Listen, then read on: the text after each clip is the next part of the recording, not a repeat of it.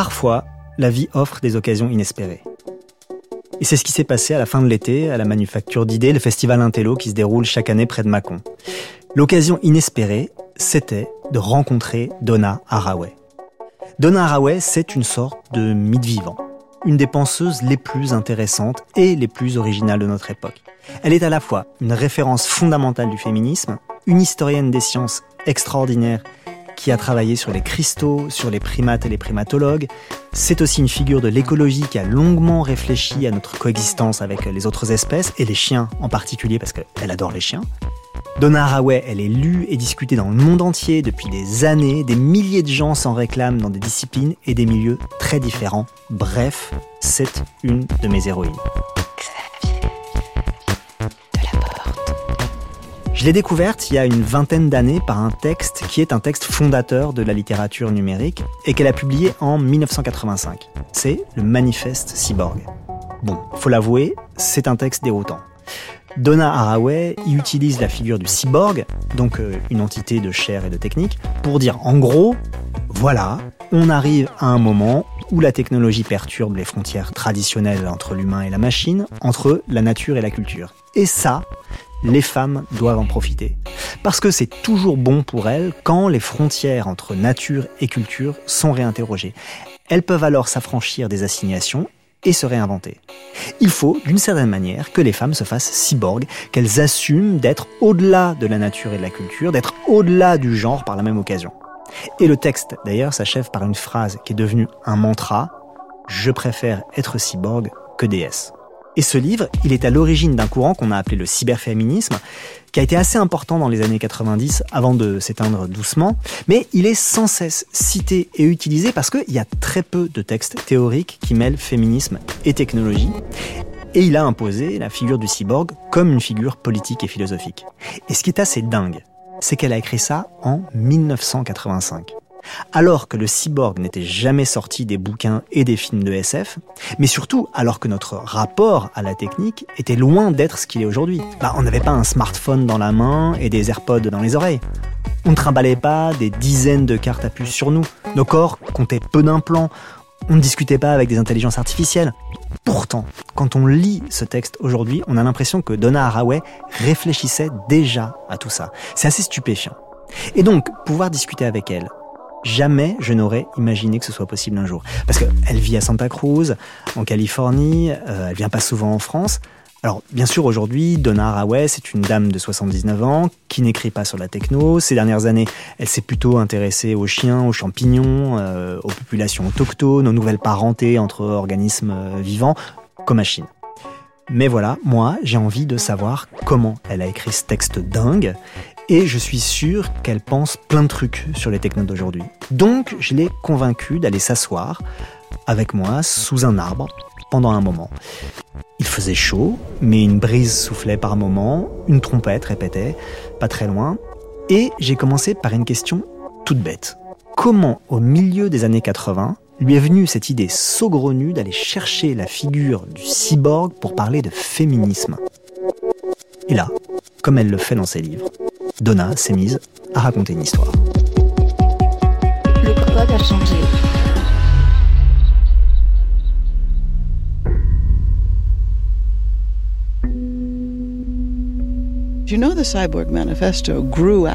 Vous savez, le manifeste cyborg est né parce que la Socialist Review m'avait demandé de la représenter en tant que féministe marxiste à Zadar, une ville de ce qu'on appelait alors la Yougoslavie. Il s'agissait d'une rencontre de jeunes socialistes radicaux d'Europe de l'Est opposés à l'Union soviétique. Et j'y suis allée. Ça a été une expérience fascinante. Parce que le colloque avait lieu dans une sorte d'hôtel 5 étoiles décrépit sur la côte méditerranéenne yougoslave. Tout était cassé, tout était un peu moisi, tout ressemblait à un film de science-fiction.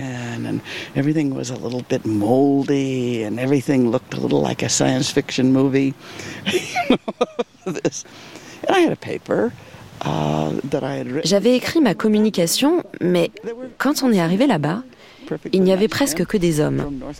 Des hommes tout à fait charmants au demeurant, qui venaient de Corée du Nord, d'Union soviétique et d'autres pays. Quelque chose m'a sauté aux yeux. On était seulement quelques femmes à représenter nos organisations.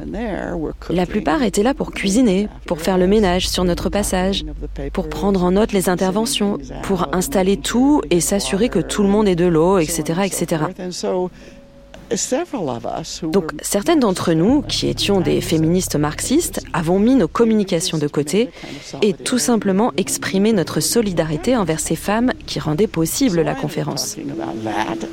J'ai donc parlé de ça à la conférence. Quel système rend possible cet événement? Et j'ai dit que ce n'était pas le marxisme, mais le travail des femmes. Surprise, surprise. Um, Et quand je suis rentrée, on m'a demandé d'écrire une dizaine de pages sur la vie dans l'Amérique de Reagan. Parce que Ronald Reagan venait d'être élu, et ces dix pages sont devenues le manifeste cyborg.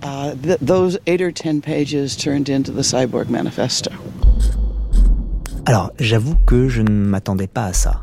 L'histoire, elle est chouette, hein. elle est même assez marrante. Mais on est très très loin de la figure du cyborg. Et donc, je me suis vu dans l'obligation, pour la première fois d'une série, de demander à Donna comment tout ça nous menait à la techno. J'ai essayé de m'attaquer à ce qui nous arrivait alors, ce qu'on appelle maintenant la néolibéralisation. Comment fonctionne le néolibéralisme dans l'État, dans les entreprises, et la manière dont il s'insinue toujours plus profondément dans nos chairs. Je voulais montrer que tout ça est rendu possible parce que ce n'est pas seulement une machine de guerre, mais une machine de guerre cybernétique. Parce que j'ai eu mon premier poste de prof à Honolulu entre 1970 et 1974, donc en pleine guerre du Vietnam, au moment où McNamara édictait sa doctrine militaire de la guerre, de la guerre électronique, bref, de la cybernétisation de la guerre.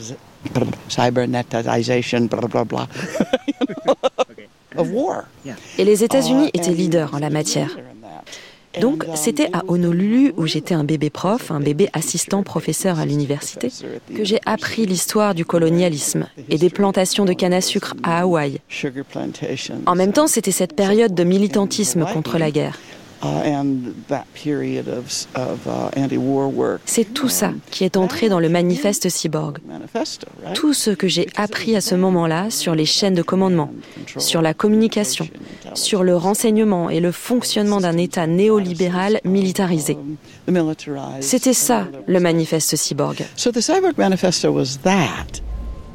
Ah, on se rapproche mais par un détour que je maîtrise assez mal. Comment l'art militaire devient technologique pendant les années 70 et 80 alors bien sûr, je me souviens de la guerre des étoiles dont rêvait Reagan, une sorte de bouclier antimissile qui pourrait intercepter une frappe nucléaire lancée par les Russes, mais j'ai pas d'idée tellement plus précise. Or, c'est assez intéressant quand on y regarde de plus près.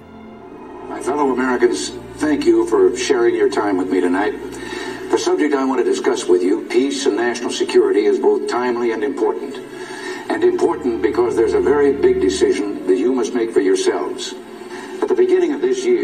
En fait, le programme dont parle là Ronald Reagan, ce soir de mars 1983 à la télé, ce programme, il ne s'appelait pas initialement la guerre des étoiles. Il a été baptisé comme ça par la presse américaine parce que Le Retour du Jedi, le deuxième euh, film de la trilogie de la guerre des étoiles, est sorti deux mois après. Le vrai nom du programme, c'était SDI, Strategic Defense Initiative. Et c'était un super machin, extrêmement coûteux et super ambitieux technologiquement. Y est née l'idée de missiles qui intercepteraient d'autres missiles par collision, bon ça ça a fini par exister, mais il y avait d'autres trucs un peu plus perchés. Par exemple, des satellites qui balanceraient des projectiles de tungstène pour intercepter des missiles nucléaires. Ou alors des lasers chimiques ou euh, des lanceurs de particules. Bon, et tout ça, ça devait reposer sur des architectures informatiques super pointues avec des capteurs, des programmes pour calculer des trajectoires, pour visualiser, etc. Enfin, c'est assez marrant, c'est-à-dire que tout ce que le film Wargames a mis en fiction. Ah, tiens, Wargames d'ailleurs, c'est sorti en 83.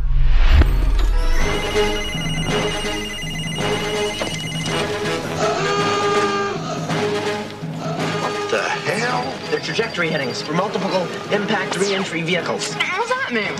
I don't know, but it's great. Oh my god. Shall we play? Et euh, ce Mac Manara là que Donna a rapidement évoqué, c'est aussi un personnage intéressant, hein, qui s'inscrit dans cette lignée de la guerre technologique d'ailleurs. Mac Manara avait commencé sa carrière à la division statistique de l'armée de l'air américaine. Après, il est passé chez Ford avant de travailler au Pentagone. On disait de lui qu'il avait un ordinateur pour cerveau, et de fait, il était le partisan d'une guerre gérée scientifiquement à base d'équations et de probabilités. Bon, il a essayé de mettre en place cette méthode au Vietnam pendant la guerre, ce qui a bien foiré, mais l'échec a été attribué à d'autres causes, et les principes défendus par McManara continuaient manifestement d'être très vivaces dans les années 80. Bon, tout ça c'est passionnant, et en effet, je comprends comment ça a pu mobiliser une jeune scientifique de gauche, comme l'était Donna Haraway dans les années 70 et 80. Et d'ailleurs, on trouve des traces de tout ça dans le manifeste Cyborg. Mais ce que je ne comprends toujours pas, c'est comment lui est venue l'idée hyper originale de relier ces deux histoires. Comment elle arrime le féminisme à cette nouvelle guerre technologique. C'est ça que je voudrais comprendre. C'était aussi une manière d'aller contre une tendance anti-science et anti-technologie à l'œuvre dans le féminisme et d'insister sur le fait qu'il ne fallait pas leur laisser la science et la technologie. Uh, uh, que la science et la technologie étaient à nous.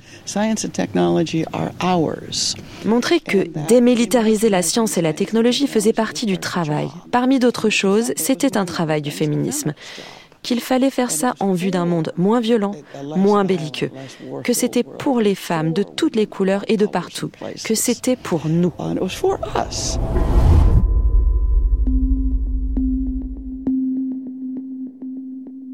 Pièce après pièce, s'assemble donc la base sur laquelle repose le manifeste cyborg. Et cette pièce-ci, elle est essentielle, la réappropriation féministe des sciences et de la technologie. Cette volonté-là que Donna a eue très tôt de sortir le féminisme d'une propension à la science-phobie et la technophobie sous prétexte qu'elles étaient la chasse gardée des hommes. Bon, concernant le strict champ de l'informatique, c'est en effet assez fascinant. Isabelle Collet, une des premières à avoir travaillé sur cette question dans le domaine francophone, l'avait raconté il y a déjà longtemps. Comment les femmes informaticiennes ont longtemps été cantonnées à des tâches qu'on considérait comme moins prestigieuses.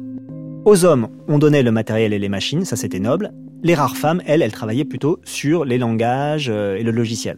Avec un effet assez ironique d'ailleurs. La partie logicielle de l'informatique ayant pris une importance grandissante, on découvre aujourd'hui à quel point elles ont été essentielles dans cette histoire. Ne jamais oublier, par exemple, hein, que c'est Grace Hopper qui, à la fin des années 50, a inventé le premier compilateur et créé le langage COBOL. Tout ça, on le redécouvre aujourd'hui. Une à une, on euh, révèle ces femmes et leur rôle. Mais moi, ce qui me fascine, c'est que Donna ait entamé ce mouvement très tôt. Qu'elle ait vu ça alors que c'était pas tellement la question à son époque. Et je lui demande comment ça se fait. Ma lecture de la science-fiction. J'ai été poussée vers la science-fiction par des féministes plus jeunes. Parce que je n'en lisais pas enfant, contrairement à beaucoup d'amateurs de science-fiction. Moi, je n'avais pas lu les classiques. Je n'y connaissais rien. Et c'était une période où l'écriture de science-fiction féministe était particulièrement prolifique. Il y avait beaucoup d'écrivaines de science-fiction, Suzanne Janice Anderson, Vanda McIntyre, Marge Percy et beaucoup d'autres encore. Naomi Mitchison faisait partie des pionnières du genre, mais j'inclurais aussi des hommes comme Samuel Delany, un écrivain noir de science-fiction assez puissant. Alors ça, c'est hyper intéressant. Parce que même si j'y connais que dalle, je sais que les années 70 et 80 ont été hyper fertiles en SF féministe. Alors aujourd'hui, on parle beaucoup de Ursula Le Guin, mais en fait, il y en a plein d'autres. Celle que cite Donna et d'autres encore. Et d'ailleurs, elle ne faisait pas seulement de la SF. Elles écrivaient aussi, pour certaines d'entre elles, des essais. Je pense par exemple à Joanna Ross et son How to Suppress Women's Writing. Comment supprimer les écrits de femmes, qui date? Eh ben, de 1983. Ça rappelle énormément ce qu'on vient de dire sur euh, les femmes et la technique et l'histoire de l'informatique.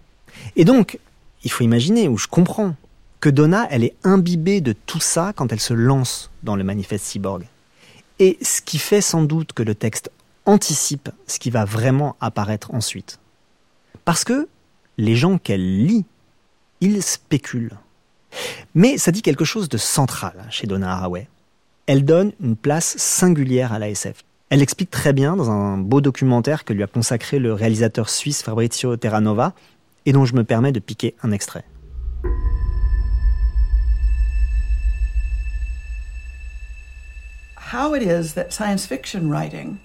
Comment se fait-il que la science-fiction et ses auteurs ne deviennent que des illustrations d'arguments ou des illustrations de pensées et pas des pensées elles-mêmes. um, uh, La science-fiction traverse une sorte de métamorphose, de transmutation. C'est ça la pratique théorique. Donc, les auteurs de science-fiction qui racontent des histoires peuplant ces mondes écrivent, selon moi, au sens strict, des textes philosophiques. Je n'ai pas l'impression de les importer pour un autre usage ou pour illustrer un argument. Les histoires qu'elle raconte sont pour moi de la pensée. Et penser est ce que nous devons faire.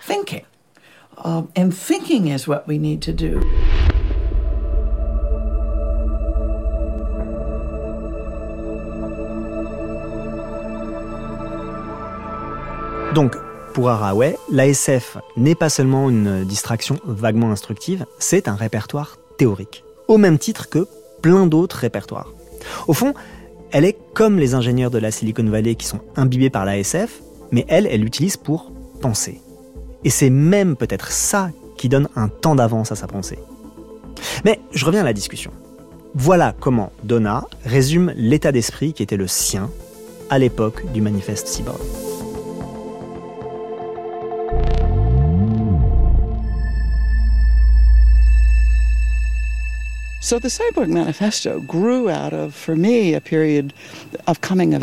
Donc pour moi, le manifeste cyborg est né dans une période d'entrée dans l'âge adulte. Quand j'ai quitté la maison pour euh, avoir une vision plus globale du monde, quand j'ai fait l'effort de tenir ensemble ces contradictions et refuser d'abandonner les choses importantes comme les sciences naturelles, la science des systèmes ou les sciences de l'ingénieur. C'est vrai que si Donna est devenue une philosophe de premier plan, il ne faut jamais oublier qu'au départ c'est une scientifique. Son premier domaine de recherche, c'était la science des cristaux. Ça n'est qu'ensuite qu'elle est devenue historienne des sciences et euh, que ça l'a fait glisser vers d'autres disciplines. Donc je comprends pourquoi elle peut dire que l'ingénierie, c'est important pour elle. Mais important comment? Important à quel degré? Pour plein de raisons. D'abord, il y a le plaisir physique, émotionnel et intellectuel de ces modes de connaissance et de ces compétences. C'est important de voir leur beauté. Je pense au livre de Bruno Latour sur Aramis. Il raconte comment l'amour du train a manqué, qu'on ne l'a pas assez aimé ce train. Donc, il y a d'abord le fait que se développe dans les sciences et les technologies toute la richesse des capacités humaines.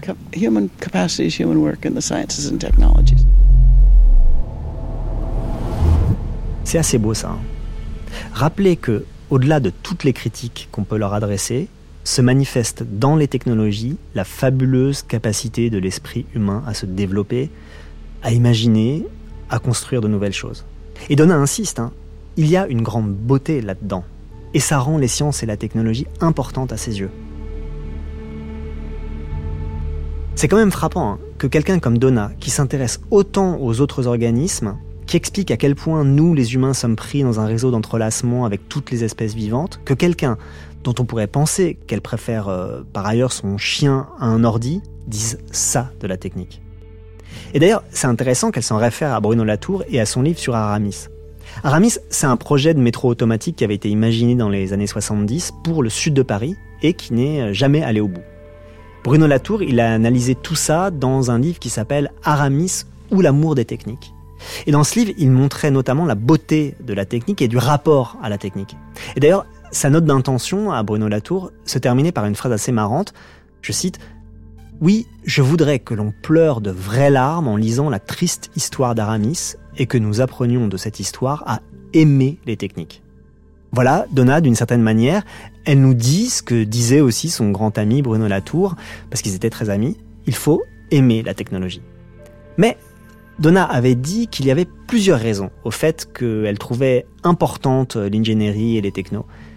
Et elle enchaîne sur la deuxième. Then there's also this very strong fact, I believe, Il y a aussi, je crois, ce fait essentiel. Je connais mieux la biologie parce que j'ai fait un doctorat en biologie. Mais j'ai étudié la science des systèmes et d'autres disciplines en lien avec la technique. Et je crois que ça nous donne des moyens de connaître ce qui se passe dans les relations entre espèces et dans les écosystèmes que nous n'aurions pas autrement. Le développement de la biologie moléculaire et de la génétique moléculaire nous a fourni des outils pour connaître bien plus profondément la manière dont la communication entre les espèces est partie prenante dans la temporalité de reproduction des coraux, par exemple, dans leur passage de l'état juvénile à l'état adulte.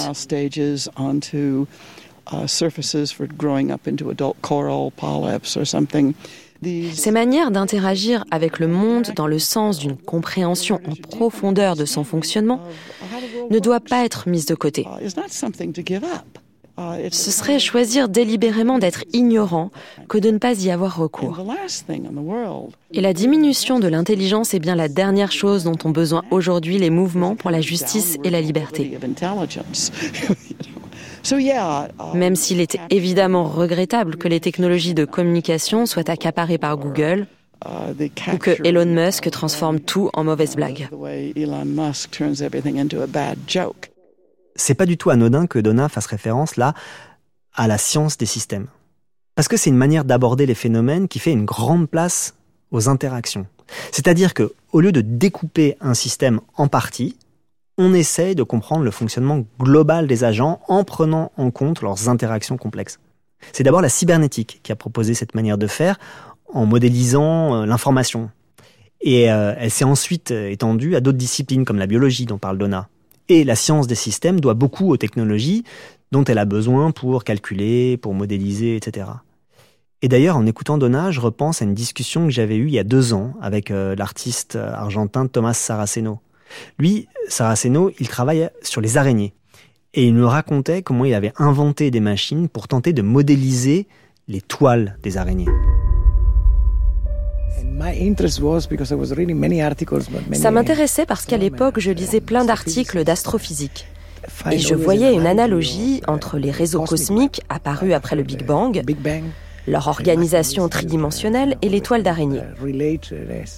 Uh, et je me disais, ok, donc dans chaque coin de notre maison, nous avons des galaxies. Il faudrait peut-être qu'on se mette à les regarder. Mais j'ai constaté que personne n'avait réussi jusque-là à modéliser précisément une toile d'araignée. Personne au monde. J'avoue que ça m'a obsédé. Comment faire ça? On a essayé l'imagerie par résonance magnétique et des machines qui font de la tomographie dans divers hôpitaux. Puis, on a pris contact avec des arachnologues et des groupes de recherche pour savoir s'il existait un outil qui permette de rendre visible et de mesurer ces toiles.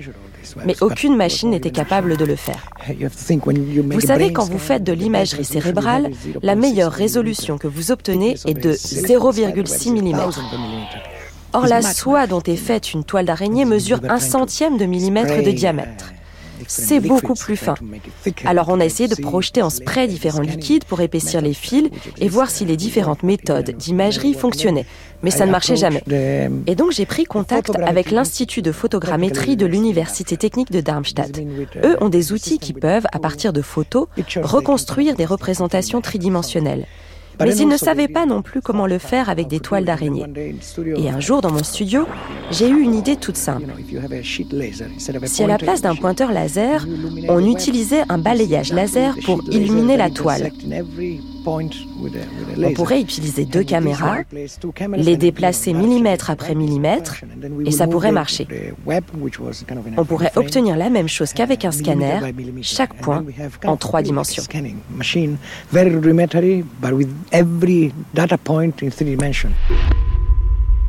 Ben voilà comment des outils techniques de pointe peuvent aider à la connaissance. Parce qu'une fois modélisé une toile, ben Thomas, il a appris plein de choses sur les araignées qu'il n'aurait pas apprises autrement. Bon, c'est un exemple parmi mille autres. Hein. Mais, comme Donna le dit elle-même, il y a des phénomènes d'accaparement par les grandes entreprises de la tech. Et donc, je lui demande si il est possible de faire comme si ça n'avait pas lieu. Non, tout ça est plein de contradictions. Je ne le perds pas de vue. Parce que, et je suis bien placé pour le constater, ces modes de connaissance du monde ne servent pas seulement à des projets pour la justice et la liberté. Beaucoup de choses se passent en biologie aussi. Donc, il était important pour moi, dès le départ, de ne pas être contre, de ne pas être seulement critique. C'est bien la critique. Évidemment qu'il faut récurer les toilettes. Il faut faire de la critique. Mais la critique n'est pas le travail fondamental. La critique clarifie, la critique met en lumière les processus de domination et blablabla. Mais le travail, c'est un travail de co-engendrement.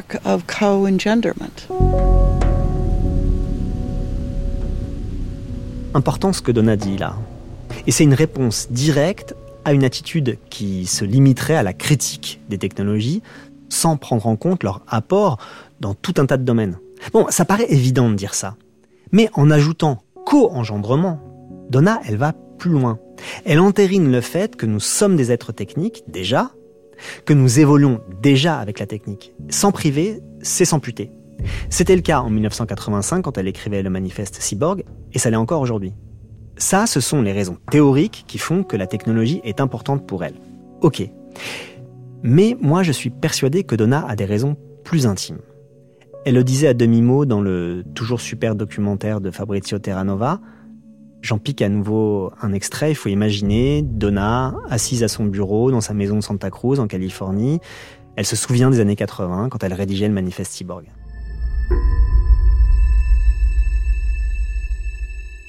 Uh, and wrote here. Um, and I'm surrounded by beauty. Uh, I'm surrounded by uh, redwood trees. I'm surrounded by. Uh, J'écrivais ici entouré par de la beauté, entouré par les séquoias, une belle rivière, par des amis, des amants, la famille, entouré aussi par des livres. Et j'ai un ordinateur vraiment fabuleux. Celui-ci est vieux. Je n'écris pas ici en ce moment. Mais nous avions un très bon système informatique avant d'avoir le téléphone. Nous avions installé les ordinateurs avant tout le reste pour le travail numérique. L'intelligence du travail dans les mondes numériques faisait déjà partie de mon réseau d'amis et cet endroit est devenu un bon lieu pour écrire.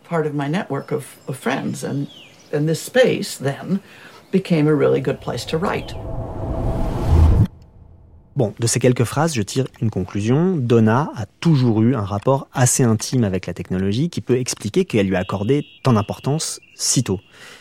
Et donc, je lui soumets mon hypothèse. Ah, ah, c'est un point intéressant. Le manifeste Cyborg est en fait le premier texte que j'ai écrit sur un ordinateur. Un vieux Hewlett Packard 86. C'était assez drôle. Mais aussi mon mari ou amoureux, appelez-le comme vous le voulez, Rusten, est un ingénieur système. À l'époque, il fabriquait des outils logiciels pour que d'autres ingénieurs logiciels les utilisent dans leurs projets. Il connaissait donc tout ça de manière très intime. En un sens, nos plaisirs convergeaient. C'est une manière de s'aimer aussi. Donc oui, l'intime entrait en jeu. Le manifeste cyborg a été pour moi un moment de quasi-extase. semi-ecstasy j'ai eu l'impression que le texte m'a écrit, ou s'est écrit à travers moi. Évidemment, je l'ai écrit et organisé, mais il a une certaine qualité de parole et de ton qui a ses vices et ses vertus. Plusieurs choses dans ce que dit Donna là. D'abord, je suis toujours fasciné par la place qu'occupe l'amour dans les histoires numériques des gens. Avec le temps, combien d'interlocuteurs m'ont raconté avoir découvert Internet par amour, avoir découvert l'amour dans une messagerie, euh, avoir utilisé des services numériques pour aimer, etc. C'est quand même drôle que le manifeste Cyborg, ce texte qui célèbre l'émancipation féminine, ait autant à voir avec l'amour, et qui plus est un amour hétérosexuel, entre une historienne des sciences et un ingénieur système.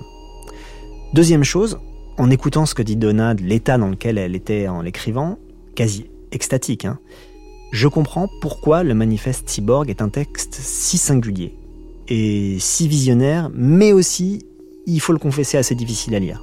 Sans doute que c'est une conséquence de cet état. Mais quand même, je ne m'explique pas comment Donna a pu voir dès les années 80 des processus qu'on peine à identifier même aujourd'hui.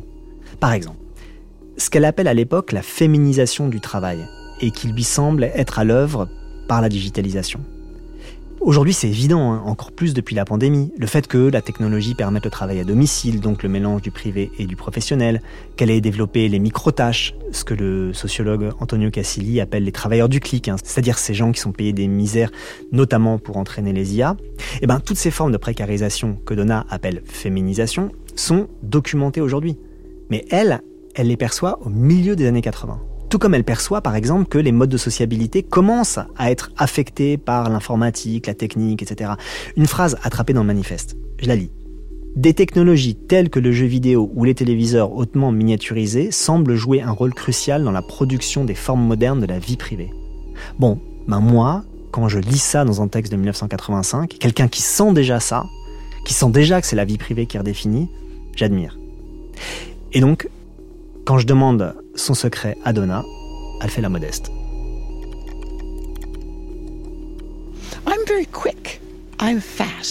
Je suis très rapide, je vais vite.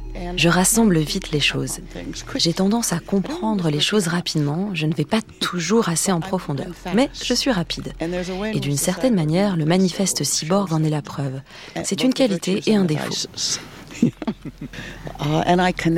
Et puis, je mets les choses en relation. J'ai une sensibilité aux liens que je cultive et que j'aime. Je fais des connexions. Évidemment, c'est ça. C'est ça son génie à Donna Haraway. Elle relie des choses qu'on ne relie pas habituellement. Tout le temps. Mais alors tout à coup, j'ai une épiphanie. Je me dis qu'elle incarne une qualité qu'on attribue à Internet et au web. Le fait de mettre en relation. Internet, ce sont des machines mises en relation les unes avec les autres, et le web, c'est notamment en grande partie en tout cas le lien hypertexte qui permet de passer d'un document à l'autre, d'un site à l'autre, d'un serveur à l'autre, en un clic. Au fond, Donna est une sorte d'internet vivant qui crée de la pensée en faisant s'entrechoquer des choses. Bon alors du coup ça m'étonne pas que tout ça l'ait intéressé assez tôt. Mais d'ailleurs, est-ce que ça continue à l'intéresser? Est-ce que ça l'intéresse encore? Not so much now.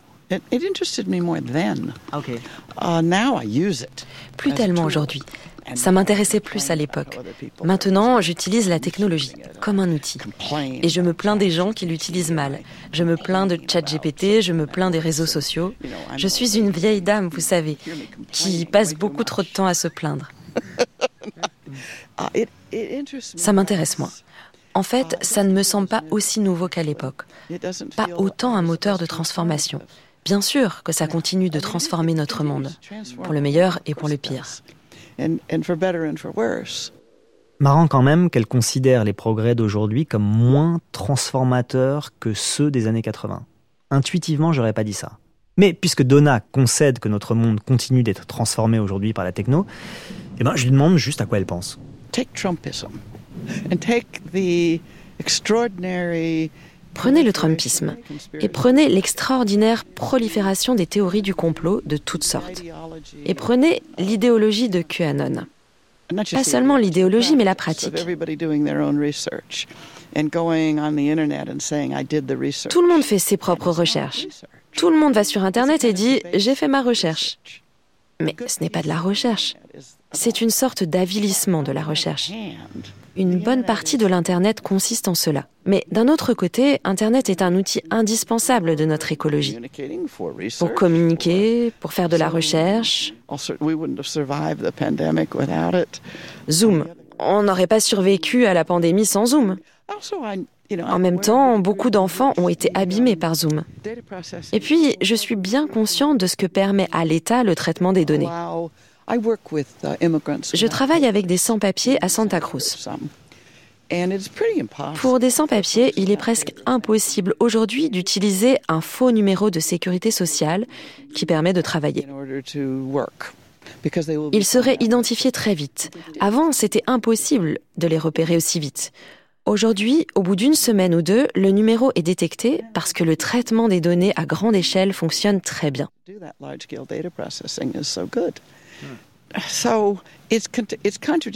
Donc, il y a des contradictions aujourd'hui, il y avait des contradictions à l'époque.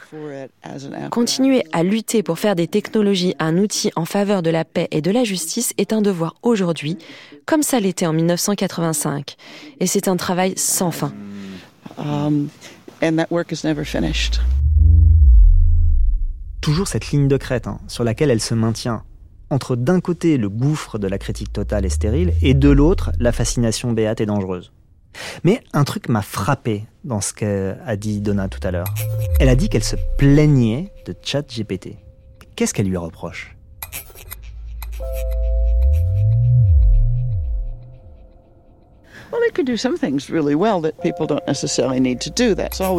Il fait très bien des choses que les gens n'auraient plus nécessairement besoin de faire. Ça a toujours été le cas dans les révolutions technologiques. Ça peut libérer du travail ennuyeux. Mais ça suppose que les gens qui ont perdu leur travail ennuyeux aient un travail plus intéressant à faire. Et bien sûr, ça ne se passe pas comme ça ces gens deviennent jetables. Les éditeurs, par exemple, ne gagneront jamais assez d'argent pour survivre. Ce n'est pas nouveau. C'est complètement inhérent à l'histoire de la technologie capitaliste. L'abaissement du coût du travail ne libère pas les gens. Il ne garantit pas un revenu annuel. Il ne garantit pas une santé de qualité il ne garantit pas un logement, ni la prise en charge des plus âgés, et le fait qu'on s'occupe bien des plus jeunes et des plus vieux. Tout ce qui serait parfaitement possible si on augmentait la richesse par la médiation de ces technologies. Ce n'est pas une loi naturelle. La richesse subit l'appropriation que nous connaissons. Donc ça reste une lutte pour la justice que de déterminer où va la richesse. Encore une fois, c'est important ce que dit Donna là. Le code a changé. Il n'y a pas de loi naturelle en matière de technologie. Elle se développe dans la direction donnée par les investissements. Et s'il y a une lutte à mener, c'est l'allocation des ressources. On ne peut pas lui donner tort. Récemment, je lisais une passionnante histoire du tapis roulant. Bon, c'est une techno moins impressionnante que ChatGPT, mais qui s'est avérée centrale dans l'évolution du capitalisme. Enfin, c'est en tout cas ce que défend l'auteur de cette histoire, Yves Pagès. Les premiers tapis roulants, transportant de matériel, hein, sont introduits dans les houillères au début du XXe siècle. Et là, ils ont deux utilités en gros. Un, soulager les mineurs qui n'ont plus à pousser des wagons pour euh, faire remonter le charbon à la surface. Et deux, augmenter la productivité parce que une fois qu'il est en surface, eh ben, le charbon est plus facilement et plus rapidement trié par les femmes qui font ce travail. Et c'est évidemment la deuxième fonction qui va être privilégiée dans les usines. Au point que le tapis roulant est la technologie qui va permettre l'essor du taylorisme, cette organisation du travail qui repose sur la division des tâches. Grâce au tapis roulant, ce n'est plus l'ouvrier qui va aller vers le travail, mais c'est le travail qui va venir à lui. Et ce travail va désormais être divisé en une série de micro-tâches qu'un ouvrier, qu'un travailleur, une travailleuse va exécuter de manière répétitive et à un rythme qui est celui imposé par le défilement du tapis. Les usines Ford sont le premier lieu d'application de cette méthode qui va se diffuser ensuite en quelques années, hein, très vite, dans bien des domaines et bien des pays, avec les dégâts que l'on sait sur la santé et le psychisme des ouvriers et ouvrières. Du coup, je me revois quelques scènes des temps modernes de Chaplin, juste pour le plaisir.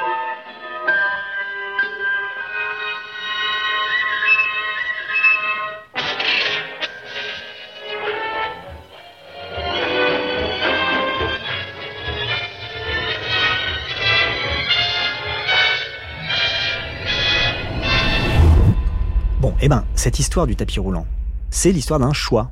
Le choix de développer une possibilité de la technologie plutôt qu'une autre. Et ce choix, il est dicté par une idée beaucoup plus générale.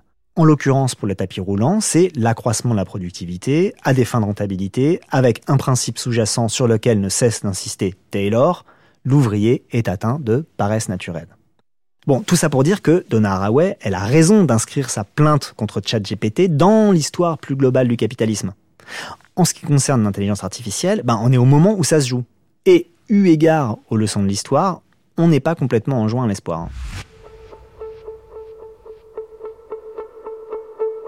Mais quand même, on peut voir les choses différemment. Dans le manifeste Cyborg, Donna explique que un des intérêts de la technologie, c'est qu'elle efface les frontières. par exemple entre l'humain et la machine, pour le dire autrement, entre la nature et la culture. Et elle y voit un moteur d'émancipation. Après tout, c'est un projet féministe que se défaire de cette opposition entre nature et culture qui assigne les femmes à quelques fonctions considérées justement comme naturelles, à commencer par leur reproduction. Bon, bah moi quand je dis ça, je pense à ChatGPT. Parce que en termes d'effacement des frontières entre humain et machine, alors là, on atteint un niveau inédit. Hein. Quand on est face à une machine qui sait autant de choses, qui répond aussi précisément à nos questions, dont on se demande qui parle à travers elle, eh ben la frontière elle devient floue. Donc je dis à Donna qu'elle pourrait s'en réjouir. Oui, c'est vrai. Mais vous le savez aussi bien que moi, ChatGPT fonctionne à partir de données extraites de ce qui est déjà sur Internet. Or, ce qui est déjà sur Internet provient du monde riche. ChatGPT donne l'impression de fabriquer de la connaissance. Mais il le fait sur la base de données qui sont déjà sur Internet, qui sont déjà là.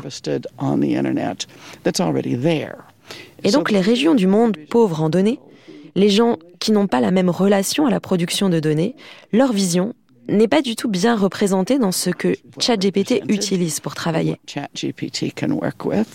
Mais cela dit, ça concerne aussi les gens qui sont très bien représentés sur Internet comme moi. Un jour, une personne surgit de nulle part, je ne sais plus qui c'était. Elle m'a envoyé un message en disant ⁇ J'adore votre travail et j'ai demandé à GPT d'écrire quelque chose dans votre style. Je vous l'envoie, je trouve ça bien. ⁇ Bon, bah, ça m'a donné envie de mourir sur le champ. Parce que j'ai lu ce truc et je me suis dit, si c'est ça mon style, je n'ai plus qu'à me tirer une balle. Évidemment, j'ai fait le test. J'ai demandé à ChatGPT d'écrire une sorte d'autoportrait de lui-même dans le style de Donna Haraway. Et ça a donné ça. ChatGPT est une créature du cyborg Terre, une entité née de la fusion de l'intelligence artificielle et de l'esprit humain. Elle se tient à la lisière du réel et du virtuel. Une frontière fluide où les barrières entre la technologie et l'humanité s'estompent. Bon, sur le fond, c'est assez araouien, hein. c'est vrai. Mais alors le style... Euh, analyse de Donna quand elle a lu comment ChatGPT reproduisait son style. Eh bien, il n'y avait aucune agilité. Pas vraiment de sens de l'humour. Il n'y avait aucune vraie possibilité de surprise. Certes, c'était fabriqué à partir des écrits de Donna Haraway, et le résultat était un texte juste assez correct pour servir de résumé ennuyeux à un cours qui ne vous intéresse pas vraiment.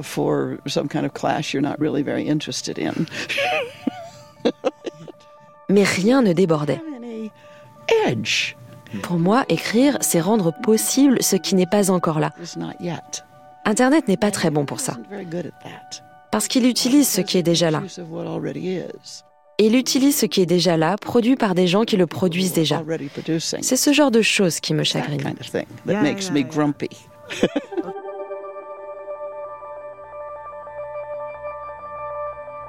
Elle est forte quand même. Articuler sa définition de l'écriture avec l'inégalité dans la production des données, c'est balèze. Et puis, c'est assez beau cette idée de l'écriture qui fait advenir ce qui n'est pas encore là ce qui la rend d'ailleurs euh, complètement incompatible avec un outil qui par définition ne travaille qu'à partir de ce qui est là. Bon, c'est pas la seule définition possible d'écriture, hein, mais ça c'est une autre histoire. Tout ça, c'est passionnant. Néanmoins, à ce moment de la discussion, j'ai une petite frustration. Donna n'a pas vraiment répondu à ma question sur l'effacement des frontières entre l'humain et la machine. Elle a botté en touche. Alors, comme ça fait deux jours que je la fréquente, j'ai compris que sous ces airs de vieille californienne cool et sympa, Donna est assez autoritaire, enfin en tout cas, elle n'en fait qu'à sa tête. Et si on veut une réponse, il faut insister. Donc je lui repose ma question. Enfin quand même, euh, je lui dis, euh, vous qui vous intéressez autant à tout ça, ce qui se passe aujourd'hui avec l'IA et autres, bah, ça devrait vous passionner. Il y a des barrières qui tombent partout. Human-machine borders are reconfigured in interesting ways that question another kind of human exceptionalism. C'est vrai. Les frontières entre l'homme et la machine sont reconfigurées d'une manière intéressante, qui questionne autrement la singularité humaine et qui rend très différente des questions qu'on peut se poser sur les frontières entre les humains et les champignons, par exemple. Quand j'écrivais le manifeste cyborg, la refonte palpable des frontières de toutes sortes faisait déjà partie du sujet du texte. Et ça l'est encore aujourd'hui. Parce qu'aujourd'hui, comme en 1985, on renforce certaines frontières d'une manière terrifiante. Les frontières contre l'immigration, par exemple. Le mur. Le mur entre le Mexique et les États-Unis. Les blocs dressés pour se préserver des gens qui ont migré depuis des générations d'un côté à l'autre de cette frontière. Après tout, les États-Unis n'ont conquis ce territoire qu'en 1848, il n'y a pas si longtemps. La libre traversée de la frontière est rendue chaque jour plus difficile. Et la technologie joue un rôle très important là-dedans, à l'égal des barrières physiques, comme les fils barbelés et les murs de toutes sortes. Et d'ailleurs, les humains ne sont pas les seuls qu'on empêche de passer librement. La migration des papillons est interrompue. La migration des petits animaux est interrompue. Celle des jaguars l'est aussi. Pratiquer la chasse d'un côté et de l'autre de la frontière, comme ils l'ont toujours fait, est empêché par un mur. Des caméras nocturnes activées par le mouvement montrent des animaux longer le mur, presque comme s'ils étaient dans des eaux parce qu'ils ne peuvent pas le traverser. Donc, les êtres humains ne sont pas les seuls à être bloqués par des frontières toujours plus restrictives entre des réalités. Des frontières qui sont dressées pour défendre une réalité contre les autres. Et regardez ce qui se passe en Europe. Aujourd'hui, les frontières de l'Europe sont choquantes. Choquantes partout. Donc organiser, ordonner, considérer, permettre la circulation des humains et des non-humains est une nécessité. Et les technologies sont importantes pour ça aussi. Seulement, on a tendance à considérer davantage ce qui nous sépare que ce qui nous unit. Et par nous, j'entends aussi le jaguar et ses proies comme un problème humain, alors que ce n'est pas seulement un problème humain. Voilà. Tout ça fait que je ne suis pas anti-technologie, mais je ne suis certainement pas une prosélyte. Encore une fois, elle est très forte. Hein. Cette manière de dire, certaines frontières sont abolies, mais d'autres se durcissent ailleurs, et ce durcissement est permis aussi par la technologie, bah c'est fort. Parce que ça relie des choses qui peuvent apparaître très différentes. La frontière entre humains et machines, la frontière entre humains et animaux, mais aussi les frontières entre les humains eux-mêmes, Bon, néanmoins, ça soulève une question. Est-ce que Donna voit un lien entre le fait que nous vivions une époque où la communication est plus facile que jamais entre les humains Internet nous met en relation avec l'autre bout du monde en quelques millisecondes. On peut recevoir et émettre une quantité phénoménale de données euh, en quelques millisecondes. Est-ce qu'elle voit un rapport entre cette situation de fluidité inédite dans l'histoire de l'humanité et le fait que partout se remontent des murs pour nous séparer? Partout se répand un sentiment anti-migratoire, partout se renforcent les réflexes nationalistes et protectionnistes. Il y a certainement un lien. Il y a une idéologie qui promeut une forme d'ouverture, une ouverture sans limite. Oui, ces technologies diffusent très vite et elles sont partout dans le monde. Il y a réellement une ouverture. Mais c'est une forme d'ouverture très particulière qui tend à dévaloriser l'interaction lente et en face à face, et à survaloriser l'interaction à distance et rapide. Ce n'est pas tout noir ou tout blanc. C'est une question d'équilibre. Mais je pense à ce téléphone que j'ai dans la main. Et je pense à l'Afrique. et au rôle essentiel que les téléphones jouent pour maintenir unis les membres de familles qui ont été séparés par les migrations. au rôle essentiel qu'ils ont aussi pour le commerce.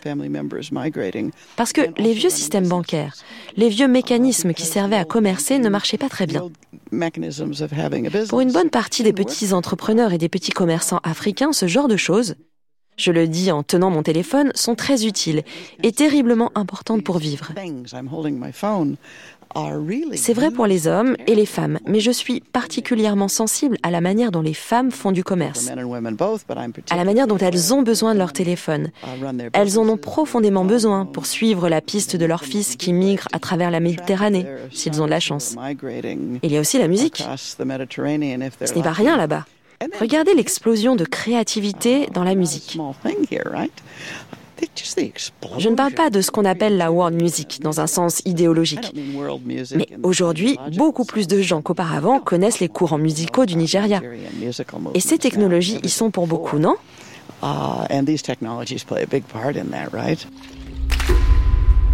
Ouais, c'est sûr. Mais puisque Donna ne cesse de brandir le téléphone qu'elle a dans sa main, je lui demande quel rapport elle a avec cet objet. Et là, pendant sa réponse, s'est produit un phénomène technique dont je préfère imaginer qu'il est une merveilleuse coïncidence plutôt qu'un effet de mon incompétence de preneur de son.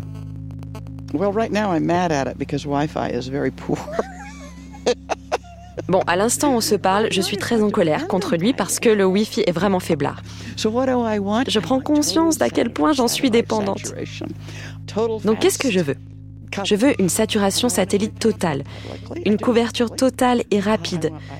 Et je veux que ce soit un service public. Ce n'est pas une blague. Hein. Je veux que soit prise au sérieux son utilité publique. Je veux la saturation, mais je ne veux pas plus de satellites là-haut, parce qu'ils nous rendent déjà la vie difficile. Je ne veux pas plus de satellites de communication, mais quand j'ai besoin de Wi-Fi, il faut que je l'ai.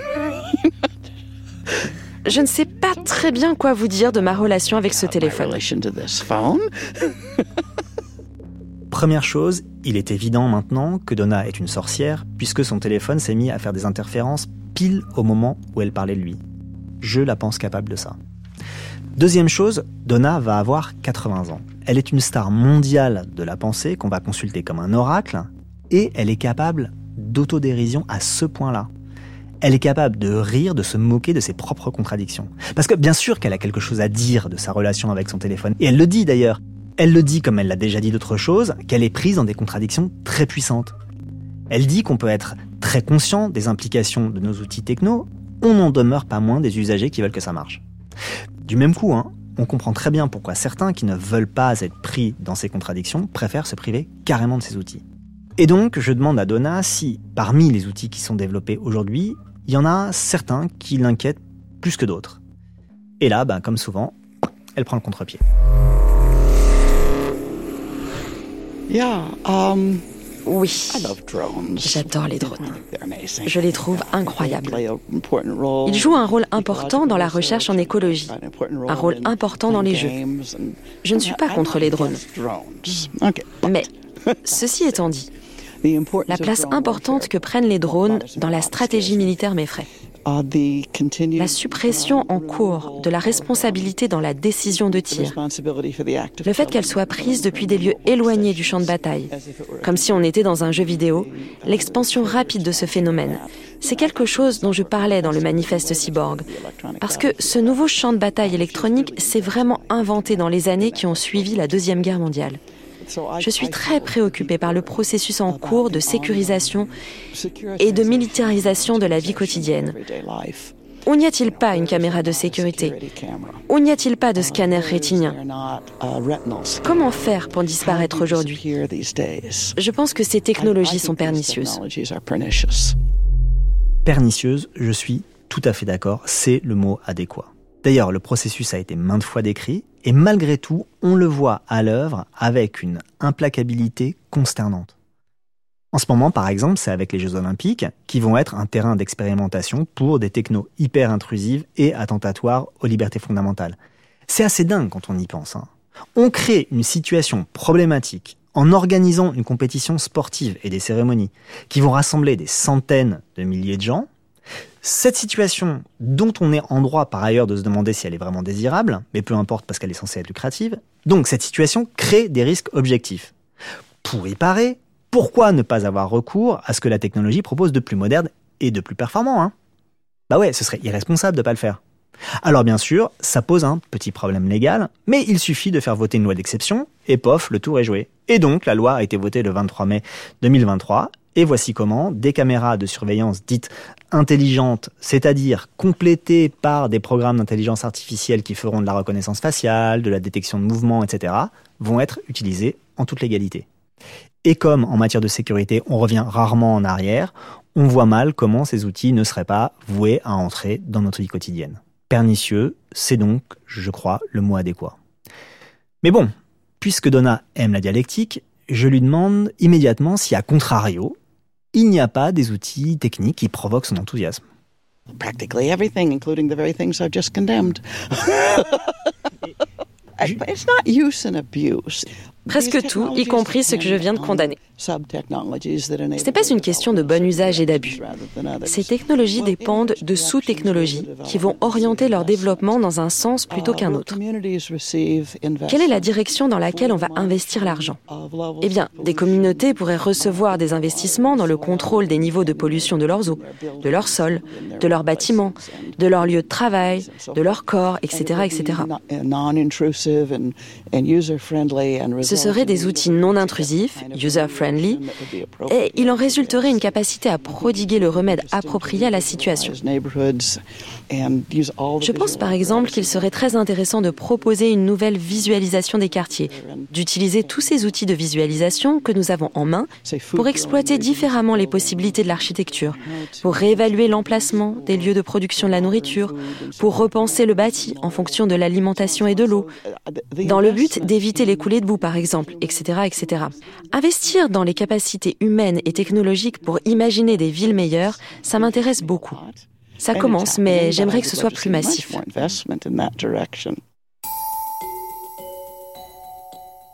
C'est une chose très frappante chez Donna.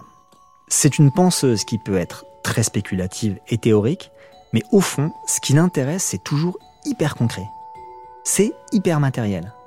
Ça, j'imagine que c'est dû à sa formation de biologiste. Toute sa pensée part de la matière et revient à la matière. Et c'est comme ça aussi qu'elle envisage la question techno 1. Arrivé à ce moment de la discussion, je sens qu'elle fatigue. Mais il y a une dernière chose que j'aimerais lui demander. Tout à l'heure, elle a rapidement évoqué les possibilités que les drones ouvraient dans le jeu vidéo. Alors, ça m'intrigue de savoir s'il y a un jeu auquel elle a joué ces derniers temps.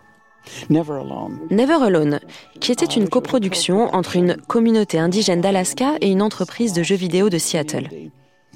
C'est la magnifique histoire d'une petite fille qui part dans une quête pour sauver sa communauté, ce qui l'amène à affronter des tempêtes de neige, divers monstres matériels ou spirituels, etc.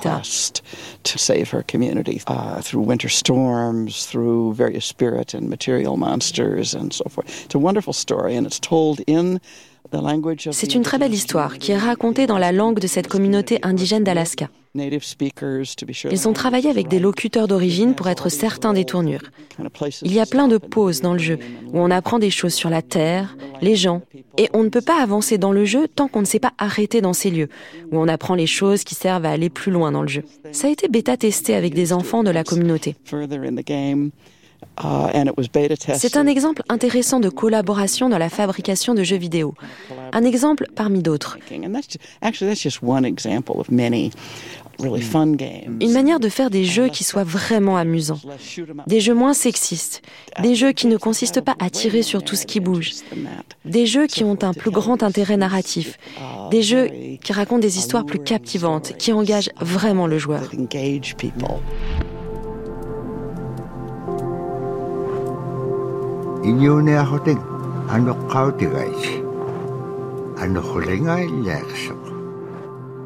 Je m'en souviens maintenant. Donna a raconté ça dans un de ses livres, Vivre avec le trouble. Et après lecture du livre, d'ailleurs, j'avais un peu joué à Never Alone. C'est vrai que c'est très beau.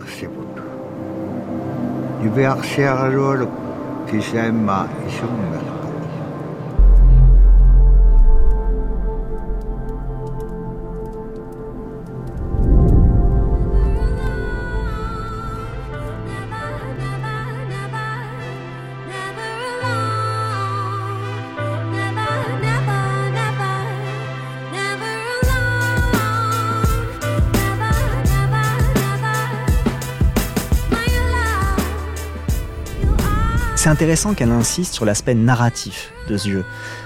Parce que les histoires, c'est central dans la pensée de Donna Haraway. Moins que des raisonnements ou des exposés, ces livres racontent des histoires.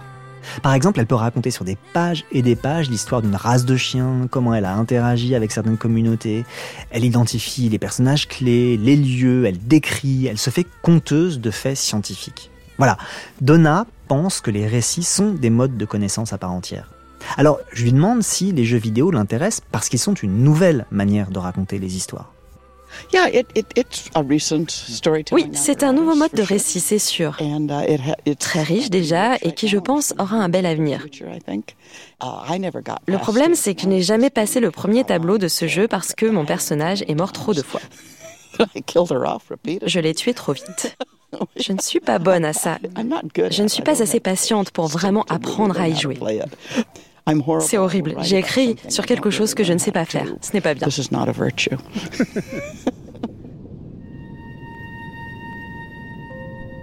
ok, donc parlons de quelque chose que Donna connaît mieux, alors, l'ASF.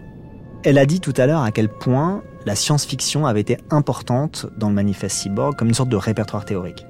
Alors, comme je sens que là, vraiment, elle en a marre, je lui demande si le monde d'aujourd'hui, avec ses drones, avec ses taxis autonomes dans les rues de San Francisco, tout près de là où elle vit, notre monde avec euh, des programmes qui répondent à nos questions, avec ces images fabriquées à partir de rien, eh ben, je lui demande si ce monde-là lui rappelle la SF qu'elle lisait à l'époque.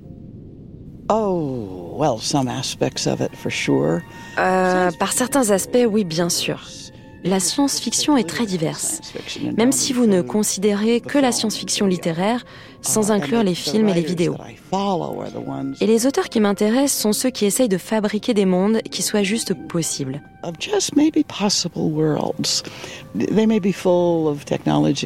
Ils peuvent être pleins de technologies, d'entités qui n'existent pas et n'existeront jamais, mais qui surgissent de l'imaginaire et des bonnes histoires.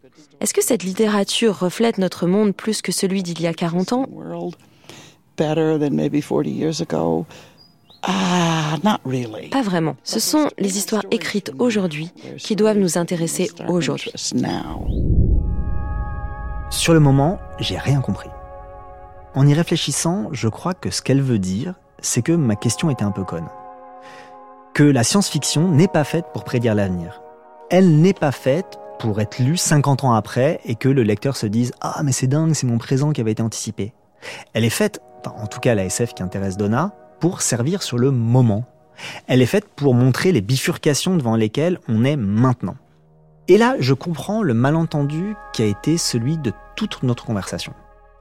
Je n'ai pas cessé de lui dire que le manifeste cyborg était visionnaire et d'attendre d'elle qu'elle fasse le pont entre ce qu'elle écrivait en 1985 et aujourd'hui. Elle l'a pas vraiment fait. Parce qu'en fait, elle s'en fout de faire le pont. Elle écrivait le manifeste cyborg pour son époque, pour les années 80, le milieu des années 80, pas pour aujourd'hui.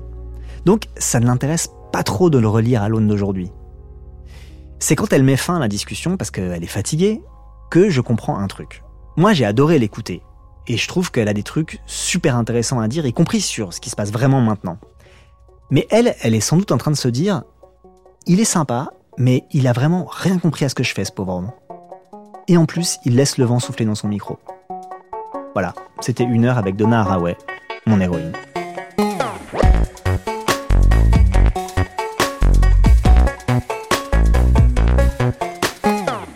Merci beaucoup à Donna Haraway, dont je recommande évidemment la lecture de tous les livres, à commencer peut-être par le manifeste Cyborg. Merci à Emmanuel Favre, l'organisateur de la manufacture d'idées, d'avoir permis ce moment. À la prise de son, c'était Maxime Goudard. Au mixage, Basile Bocquer. Réalisation, Fabrice Lègle. C'était Le Code a changé, un podcast original de France Inter.